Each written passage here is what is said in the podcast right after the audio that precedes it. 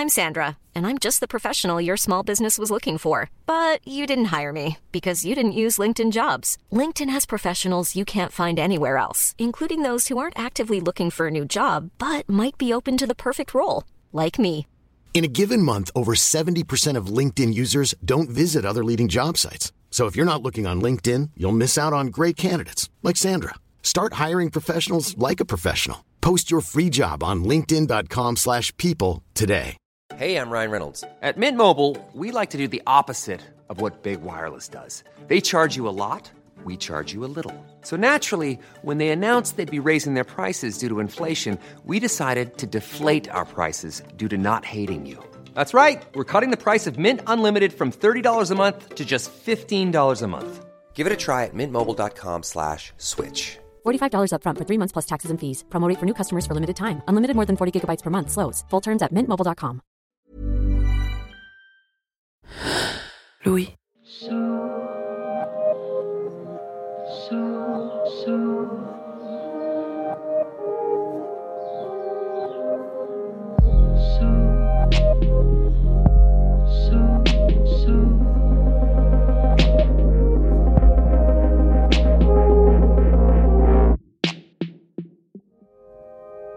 Il y a en creux, dans l'éthique à livre d'Aristote traitant de philosophie morale, une sorte de manuel de développement personnel. Ce n'est pas forcément l'image qu'on en a, mais enfin, ce livre est quand même un questionnement et contient des réponses sur les chemins pour parvenir au bonheur. Dans un chapitre, qui s'appelle d'ailleurs Le bonheur et la vie présente, Aristote s'interroge sur ce qu'est une vie heureuse et vertueuse. Dès lors, écrit-il, qui nous empêche d'appeler heureux l'homme dont l'activité est conforme à une parfaite vertu et suffisamment pourvu des biens extérieurs, et cela non pas pendant une durée quelconque, mais pendant une vie complète. Ce qu'Aristote explique, après avoir défini ce qu'était la vertu, c'est qu'une vie vertueuse conduit au bonheur et s'évalue dans la durée, sur l'ensemble d'une vie, que le bonheur se constate à la fin. Une manière finalement de dire en 600 pages ce qu'Aznavour chantait en 10 mots on ne récolte jamais que les sentiments que l'on sème. Aujourd'hui, dans Passage, une histoire de sentiments semés, de chants un peu plus sacrés que ceux d'Aznavour, si c'est possible, et de transmission joyeuse. Au micro de Barbara Pucheux.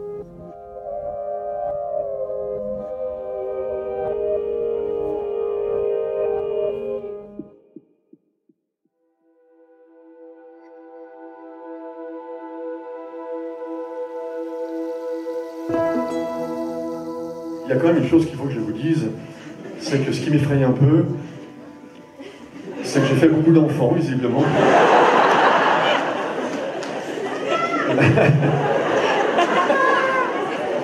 voilà. Mais il y, a, il y a un moment, et j'ai eu des enfants qui ont maintenant 26 et 30 ans, et qui partent. Voilà, ils sachent, ils sont dans. Maintenant, ils sont adultes, ils sont beaux, ils ont réussi, ils vont réussir leur vie, et pour vous, c'est la même chose. J'ai été. Enfin, comment dire? Notre père à tous.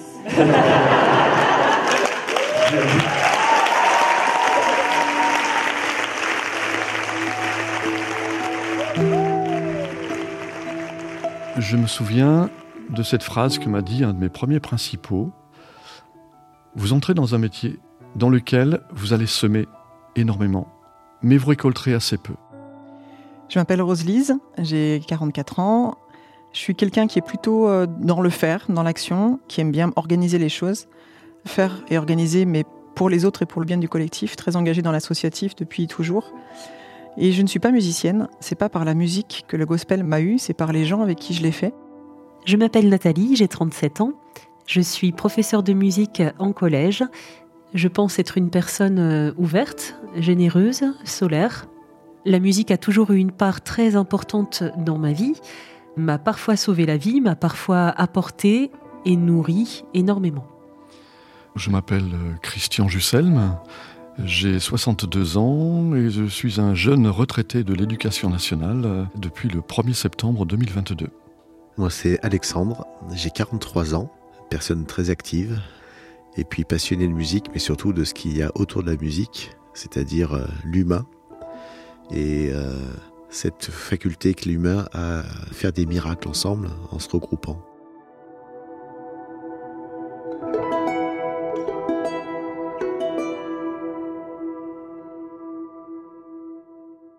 La chorale au lycée, il faut le mériter parce qu'il n'y a pas d'ascenseur. Donc on monte nos six étages pour aller en répétition. On est une dizaine au démarrage, pas bien plus. On chante euh, Simon and Garfunkel avec notre anglais euh, tout pourri. On chante du Julien Clerc et Mélissa avec Christian qui termine euh, tout seul en disant Là, c'est moi qui vous tue. Là, c'est moi qui vous tue. Je me rappelle juste que ce professeur de musique était différent. Il y avait une façon d'appréhender les cours de façon très libre. Pas de flûte à bec, pas de table pas de prise de notes, juste la pratique de l'échange. On chantait du Goldman, on chantait du Indochine. Donc voilà, des trucs un petit peu plus modernes. Lorsque je crée la chorale, dans les années 90, je fais chanter un répertoire essentiellement très mélodique que je peux harmoniser à deux voix. L'objectif de la chorale, c'est bien entendu de chanter en polyphonie, à plusieurs voix, deux voix, trois voix, pourquoi pas également euh, dans ce répertoire-là. Je suis un petit peu plus jeune que Roselise et Alexandre. Donc la chorale a eu quelques années d'expérience. Nous étions environ 70 choristes.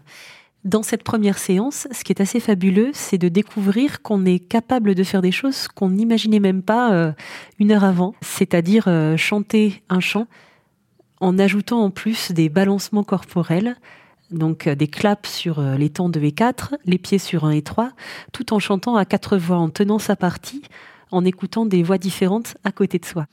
Et puis, le répertoire gospel, j'y viens par la pratique du jazz. Et dans le même temps, les élèves me disent un jour, mais Christian, pourquoi on ne chanterait pas un répertoire plus pop, euh, plus nord-américain même?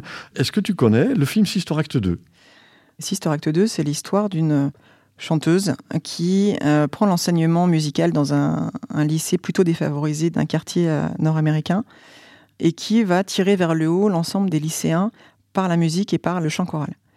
Donc le film nous parle et en plus le répertoire musical, il est super punchy. Mes élèves me proposent de faire ce dont je rêve depuis très longtemps finalement, cette espèce de passion que j'avais pour les comédies musicales, pour la scène.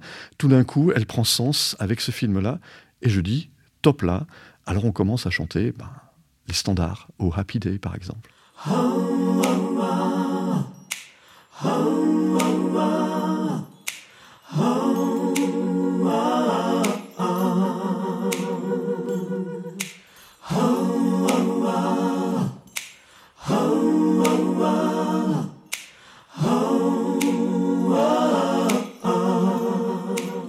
En début de terminale, Christian m'annonce qu'on va enregistrer un album.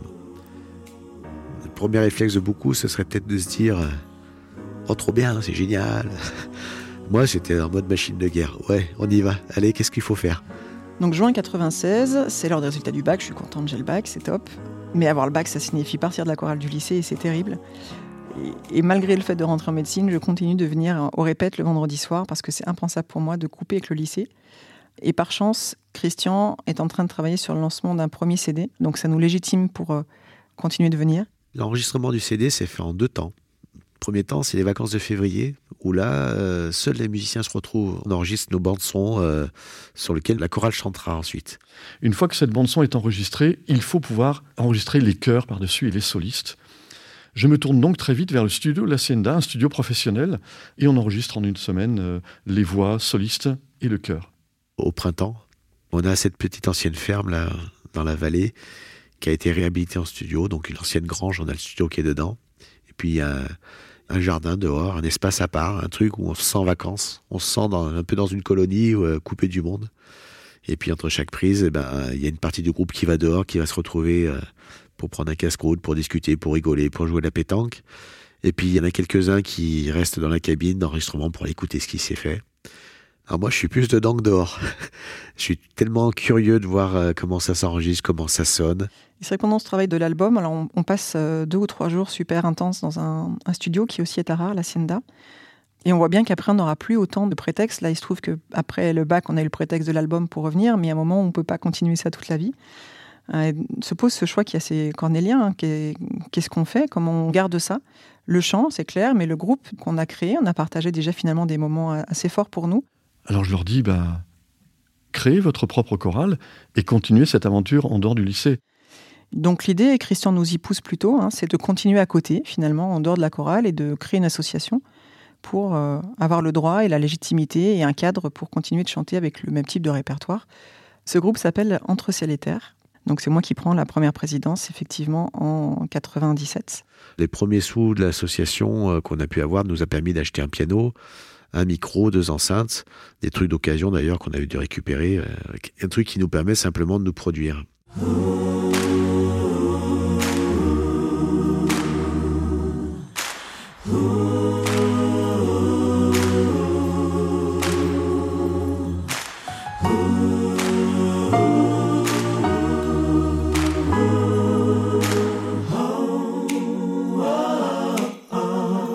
1998, j'arrive au lycée, un matin, en salle des professeurs, sur la table euh, des prospectus. Et puis, mon regard s'arrête sur une page où je vois inscrit concert avec Iris Stevenson et le Crenshaw Gospel Choir de Los Angeles, inspiratrice du film Sister Act 2.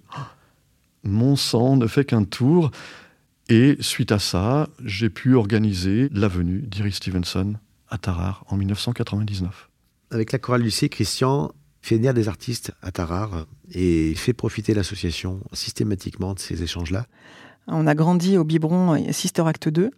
Donc forcément, pour nous, c'est un peu le mythe ou le Saint Graal qu'on va toucher du doigt en pouvant participer à, à cette masterclass avec Iris. Iris Stevenson arrive avec une trentaine de ses élèves. Applaudissements.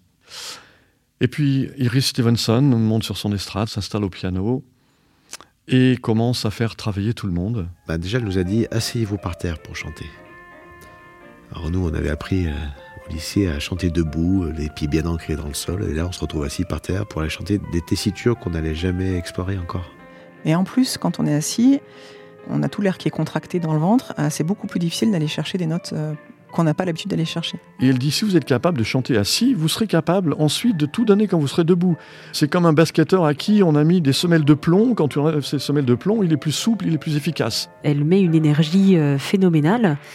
J'ai vraiment ce souvenir de décalage au départ entre euh, les mouvements des choristes américains qui étaient vraiment très à l'aise, alors que nous, je pense qu'on était assez scolaires en fait dans leur culture, euh, la religion est très présente et le chant gospel est, je pense, quelque chose de très important pour eux parce qu'ils peuvent donner toute leur foi. Mais rapidement, on est tous emportés par cette ferveur, par ce dynamisme, cette énergie, et on se retrouve de manière assez naturelle à, être transporté et peut-être à avoir autant d'énergie à donner que ces choristes-là. Et puis, elle nous dit, il n'y a pas que votre voix qui chante tout votre corps doit chanter. Vos mains chantent, vos pieds chantent, vos cheveux chantent. C'est une révélation pour nous ce côté où c'est tout le corps qui chante et avec une puissance qu'on peut oser aller chercher en soi. Il faut sortir de notre zone de confort, il faut aller chercher plus loin. Elle a vraiment exagéré cette façon d'interpréter le chant. On découvrait des parts de notre corps qu'on ne connaissait pas, qui étaient nécessaires pour chanter. Et on s'est mis à chanter avec nos mains, nos pieds. Et il y a un déclic, ouais, parce que on se retrouve euh, à vivre des émotions qu'on n'avait jamais vécues jusqu'à présent, à pleurer, à rire, à, se prendre dans les bras, à vivre de l'humain euh, à 300%, alors qu'avant, en fait, on avait le sentiment de faire les choses de façon gentille, simple, sobre, timide. Notre petite chorale gospel, en fait, est devenue, euh, à ce moment-là, je pense, une vraie chorale gospel.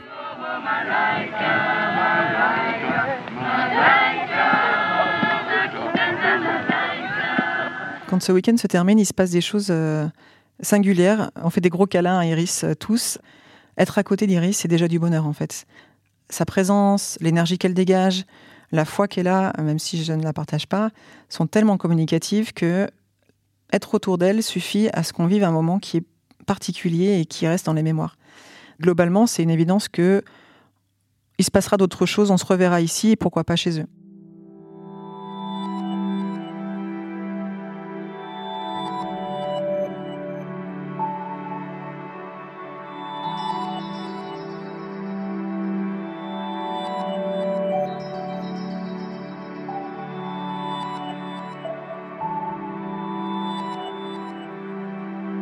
Lorsque Christian nous dit à tous on va faire un concert au Zénith à Paris.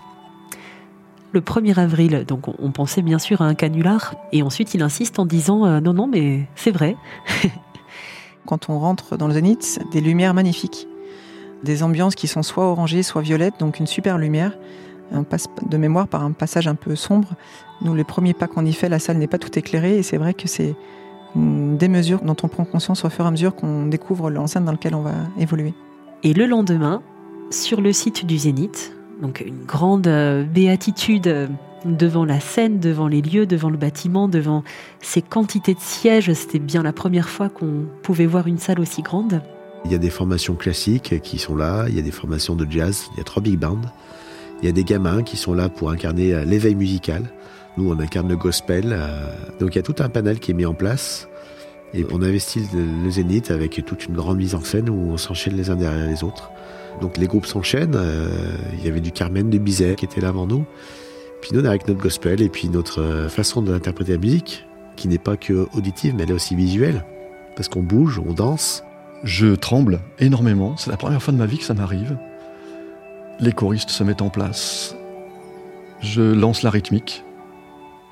Et là, une de mes solistes prend le micro. Alors ce qu'on va faire, c'est que vous allez répéter après moi. Et d'abord, je vais voir si tout le monde a le rythme. Alors on va faire un petit rythme tout simple. Rapide.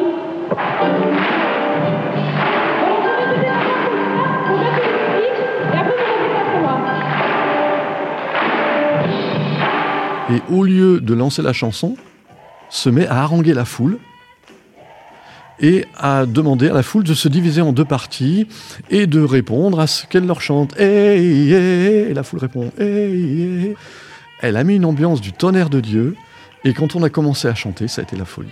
Improvisation totale, elle fait lever les gens, puis elle demande aux musiciens, allez les gars, on prend un rythme. Et là, les gens, ils tapent sur le deuxième et quatrième temps, l'afterbeat. Celui qui fait que ben, la musique, est rythmée, elle, elle groove. Et là, ben, c'est parti, les gens, ils se balancent. Ben, ça y est, on est tous en symbiose, et puis euh, on a fini à fond, quoi.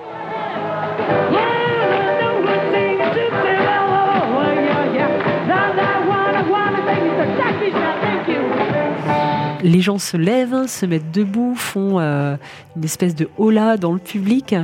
Tout le zénith était debout parce qu'on mettait le feu. Ces 5000 personnes qui hurlent dans la salle, euh, qui chantent, qui crient, qui s'extasient. C'est vraiment notre chorale de Tarare, c'est-à-dire une petite ville en France qui met le feu au zénith grâce au gospel. Mais il se passe des choses super fortes dans les regards avec les autres des approbations, des, petits moments de rire, ou parce qu'il y en a un qui s'est planté sur un truc, etc. Pour moi, le moteur principal du chant en chœur, c'est le pupitre avec lequel on partage ça. Donc on voit pas tout le monde, mais ceux avec lesquels on partage le plus, c'est les 3, 4, 5 qui nous entourent. Ces trois morceaux, ça a dû durer un quart d'heure, mais on a l'impression que ça a duré deux heures tellement c'était une dépose d'énergie. Puis on a envoyé, mais on a reçu autant, voire plus que ce qu'on a envoyé. Et après, chacun a de la peine à redescendre de son nuage.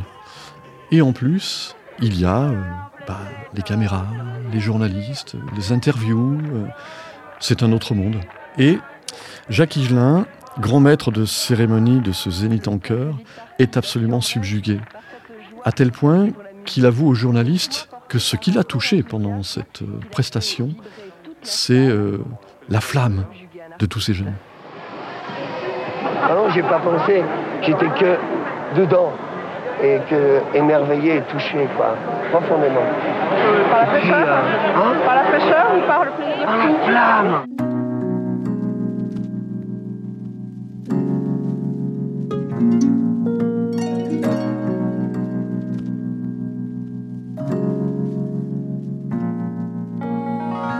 2005, c'est une année super importante. Je me dis, ça serait top d'aller voir euh, la Queen Show à domicile finalement j'ai pu avoir un échange euh, mail avec Iris Stevenson pour lui dire qu'on va venir, mais il n'y a pas de certitude sur euh, qu'est-ce qu'on va faire avec elle et comment on va le faire. Quand on part à Los Angeles, on part à 27 au total, ce qui est énorme. Donc on débarque là-bas, euh, on rejoint le quartier de Venice Beach, qui est donc sur la côte, où on avait loué un cotel, donc où on allait tous dormir. Il y a une coupure de courant dans le quartier, donc il fait assez sombre, il pleut, et peu après s'être couché, ça frappe à la porte. Il y a une voiture qui est stationnée, on rentre dans la voiture et c'est Iris qui est là. C'est assez hors du temps ce moment-là où ah bah finalement elle a bien intégré qu'on venait, ah bah finalement elle est là, on va pouvoir se voir et c'est super rassurant. On est à la Green Show High School. C'est peut-être la dernière fois qu'on aura l'occasion de se parler. On va à la Crenshaw High School. Yes, go.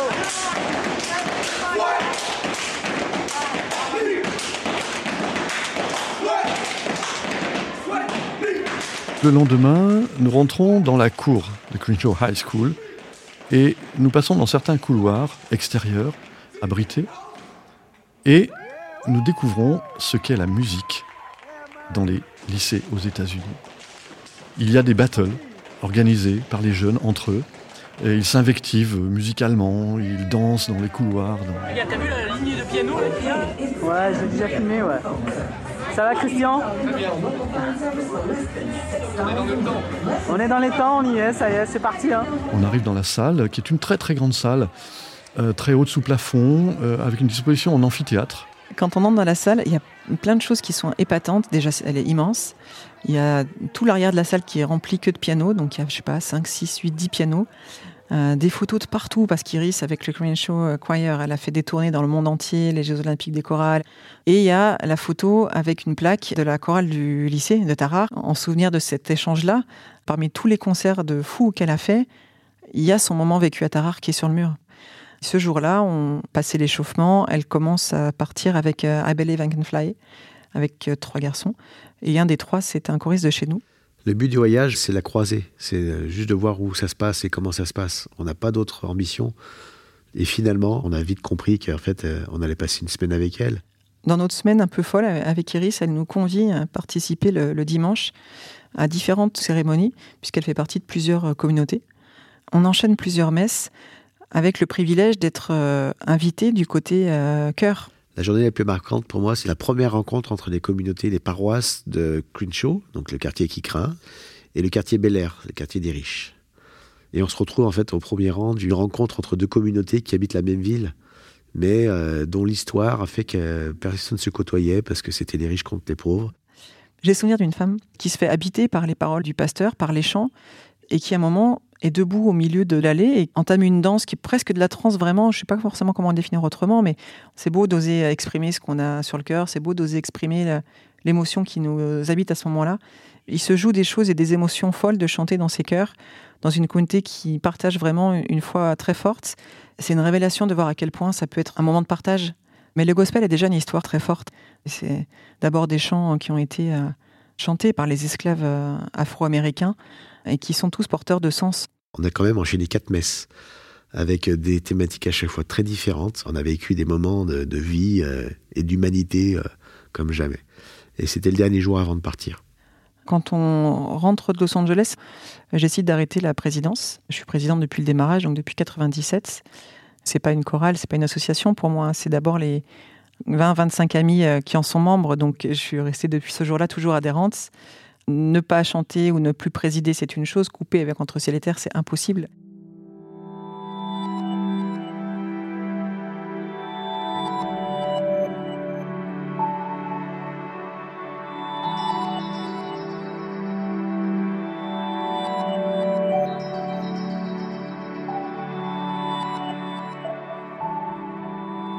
Alors, je sais que je veux être euh, professeur de musique depuis la quatrième. Ma famille à l'époque n'est pas très partante. Et Christian, au lycée, en une phrase, euh, me rassure sur mon projet en me disant que j'ai ma place. Je vais donc en université de musicologie. Et à la fac, je me retrouvais bien perdue à travers euh, tous ces étudiants qui venaient du conservatoire, qui étaient très calés en musique classique, en musique savante.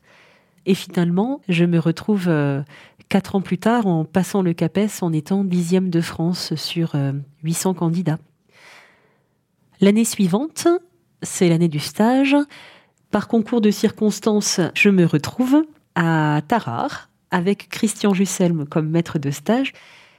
Et c'est absolument fantastique parce que finalement, toutes ces fausses croyances que j'avais de me dire, euh, bon, je connais un petit peu son travail, je sais comment on va procéder, etc., eh bien, pas du tout. J'ai découvert euh, l'univers du professeur cette fois. De même qu'il est très galvanisant de sentir pour un professeur que ses élèves vont plus loin, il est tout aussi galvanisant de voir que d'anciens élèves vont rentrer dans le métier que l'on fait et se dire que, euh, quelque part, nous sommes des passeurs.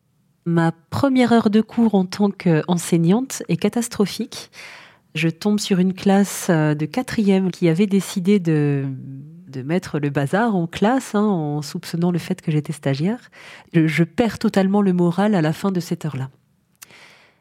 Je fais part de mes doutes à Christian, bien sûr, et lorsque je lui raconte euh, comment s'est passée cette séance difficile en quatrième, il vient lors de la séance suivante et je prépare un cours un petit peu spécial pour essayer de les intéresser. Donc je me mets à imiter Antonio Vivaldi. Antonio Vivaldi pour essayer de contextualiser les quatre saisons. Et, Christian, il m'a dit et rassuré en me disant mais je, n'ai pas l'impression d'avoir affaire à une stagiaire. L'année s'écoule, Christian me coach et j'ai la sensation de comprendre les fondamentaux et euh, tout son cheminement pour euh, arriver à faire comprendre aux élèves les notions et à les mettre en situation de réussite. Alors mon grand regret, c'est de ne pas arriver à, redoubler cette année.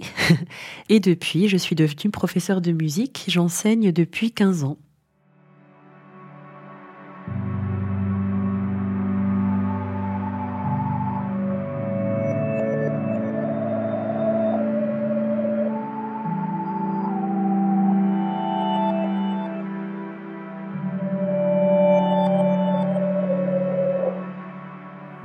En juin 2022, j'organise les deux derniers concerts de ma carrière. J'ai conscience que c'est la fin et j'ai un sentiment un peu double, à la fois de grande nostalgie et de grand soulagement. Les deux concerts se passent, vient le dernier chant, et puis le moment des adieux. Et là, le public ne s'assoit pas. Plein d'anciens élèves dans la salle, beaucoup d'entre ciel et terre, bien entendu. Ces élèves-là montent sur scène et me disent Mais on ne va pas se quitter comme ça. On va tous rechanter ensemble. Et les musiciens sont partis. Euh, allez, au Happy Day. C'est un jour de joie. Je suis heureux que mon fils ait pu faire ce fameux concert de fin d'année, de le vivre pleinement et de voir ces gamins euh, sur scène comme s'ils avaient fait ça toute leur vie. On se dit waouh, on a fait partie d'une grande parenthèse et elle se termine vraiment bien. Symboliquement, ce dernier concert est euh, particulièrement euh, fort parce que je prends conscience que sont présents sur scène deux générations. Il y a Alexandre et son fils qui est en terminale, et puis il y a euh, un autre ancien choriste avec sa fille. Chanter avec mon fils à ce moment-là, c'était un moment plein, vrai. C'était son moment à lui, c'était mon moment à moi. C'était notre moment à nous. Le concert se termine. Je suis vidé. J'ai envie de prendre mon temps. Et puis, les gens me pressent. Mes amis me disent euh, Mais non, non, non, écoute, euh, c'est ton dernier concert, on va fêter ça ensemble. Laisse faire, les techniciens s'occupent du reste. Bon. Et le lendemain, j'ai toute autre chose en tête, puisque euh, euh, ma fille m'a invité au restaurant. Vers 18h, je prends la voiture. Mon épouse me dit Non, non, non, ne te gare pas sur le parking, gare-toi là-bas en face. Je me gare. Je sors de ma voiture. Euh, on me dit Christian, enlève tes lunettes et ne pose pas de questions. On me passe un bandeau. On me kidnappe. Je monte dans une voiture et on roule. Bah, moi, je suis persuadé à ce moment-là que je pars à une fête de famille. Je n'ai pas pu fêter mes 60 ans à cause du Covid. Je me dis, ça y est, on organise dans mon dos autre chose. On roule et on s'arrête. Je descends de voiture et ma femme me fait monter des marches. Elle m'enlève mon bandeau et là je découvre le théâtre de Tarare. Je me dis, mais donc c'est pas une fête de famille. Tout de suite, je pense à Entre ciel et terre. Mais je n'imagine pas du tout, du tout, du tout ce qui m'attend. Pas du tout. Deux ans avant la retraite de Christian, on est plusieurs à commencer de se dire, mais chacun de son côté, qu'on ne peut pas ne rien faire pour le départ de Christian. Le jour J, beaucoup viennent de loin. Euh, quelqu'un qui était sur la fin de ma promo à moi euh, vient de Madagascar, par exemple. Il y en a beaucoup qui viennent d'autres coins de France ou d'Europe, pourquoi pas.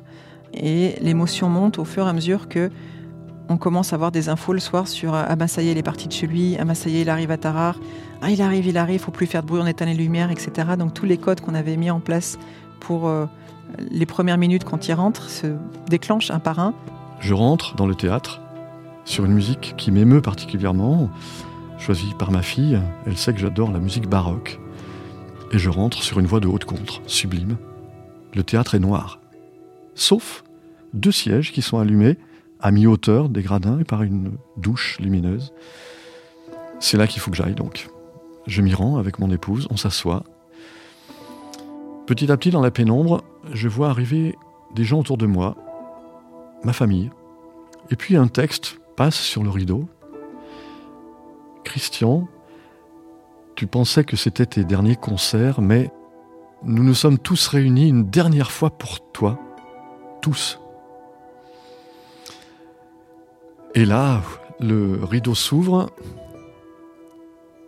Je ne vois presque rien, sauf des petites lumières, des choristes sur scène, de dos. Et les choristes sur scène commencent à entamer un très beau chant. I want to be a Christian.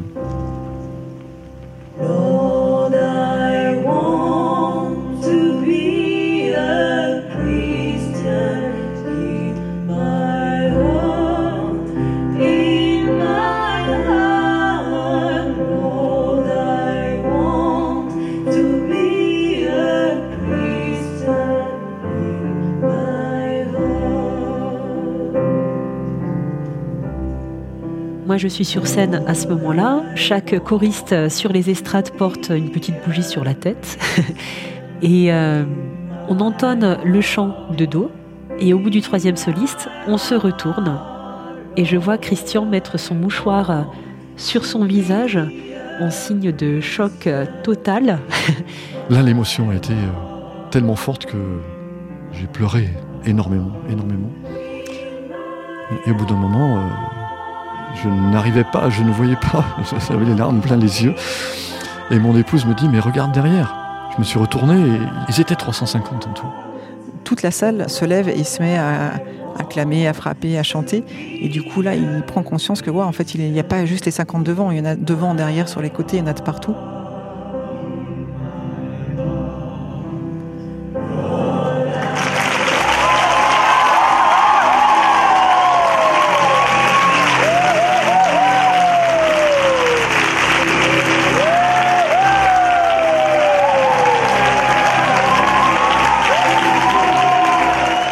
Lorsqu'une génération, au bout de trois ou quatre titres, a fini de chanter, elle sort de scène, une vingtaine de personnes, et puis d'autres entrent sur scène, entrent par derrière et prennent la place. Et lorsque ce, mass choir chante, il me renvoie certainement tout ce que je leur ai donné.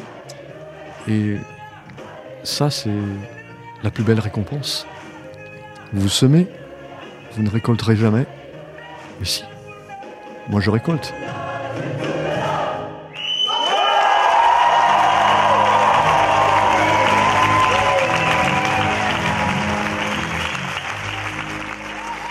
Le concert dure très longtemps, 20 morceaux c'est très long. Chaque euh, génération est présente sur scène avec cinq lignes de choristes. La première ligne rejoint ensuite la salle et de la salle par une nouvelle ligne de choristes qui va ensuite sur la cinquième estrade. Donc chaque tableau scénique correspond à une génération. Donc on a fait en sorte que chacun chante cinq morceaux. On rentrait sur le dernier rang, morceau d'après on descendait d'un rang, ainsi de suite jusqu'au premier rang sur le morceau qu'on connaissait. Et après on descendait, on laissait la place. Et chaque morceau, en fait, il y avait un petit roulement qui s'y met en place, 16 personnes qui montent, 16 personnes qui descendent. Euh, les jeux de lumière changent, on alterne parfois avec des témoignages, des vidéos, des photos, des mots écrits par euh, Jean-Jacques Goldman, par Rhoda Scott, Emmanuel Job, par euh, Iris Stevenson à la fin, quand le morceau se termine, je m'avance sur la scène pour euh, remettre le cadeau et dire un mot à Christian, puisqu'on m'a désigné comme tel, et c'est un, vrai privilège. Si on est là, c'est tous parce que Christian a joué un rôle majeur dans notre vie. Donc ça, c'est un élément qui est pour moi très important de, lui transmettre. Il est important pour moi aussi à ce moment-là de remercier sa femme, ses deux enfants, parce que je sais ce qu'on leur a pris. Donc c'était le remercier pour tout, lui dire qu'on l'aime et qu'il a changé notre vie. Parce puisque recevoir n'est jamais aussi doux que quand on donne soi-même, on aimerait que tu nous fasses un, précieux cadeau pour finir la soirée. C'est qu'à nouveau, pour une dernière fois, probablement, tu nous diriges sur la dernière chanson. Donc tu restes là et tu fais ton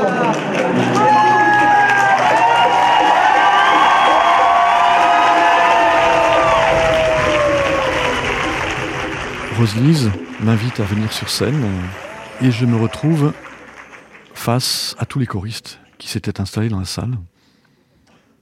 Et j'ai face à moi des centaines de visages que j'avais quittés au fil du temps, d'année en année. Je leur dis, vous voir tous ici, ça me donne quand même un sentiment de vertige. J'ai l'impression que on s'est quitté hier. Ceux qui étaient sur scène correspondaient aux lycéens actuels. Petit à petit, les lycéens s'écartent et vont dans la salle. Les lumières s'allument sur la salle et ils nous dirigent tous en concert inversé, lui seul sur scène et nous euh, dans les gradins.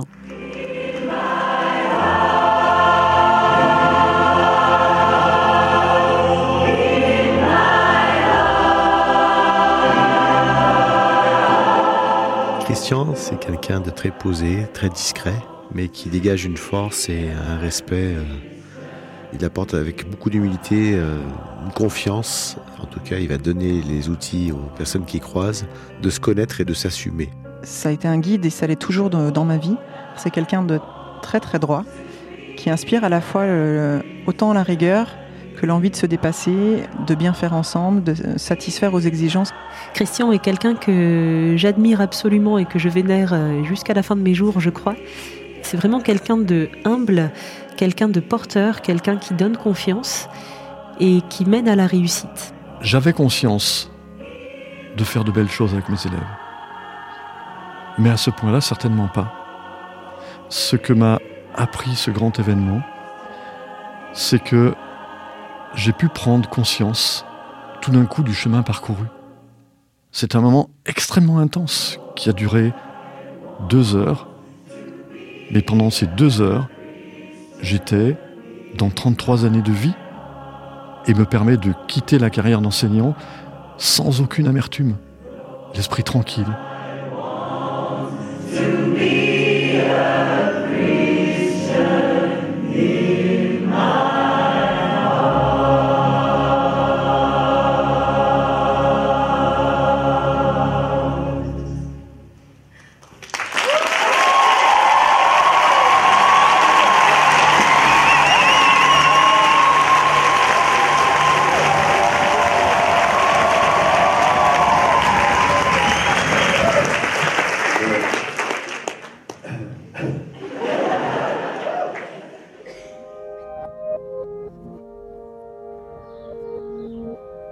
Cet épisode de Passage a été tourné et monté par Barbara Pucheux.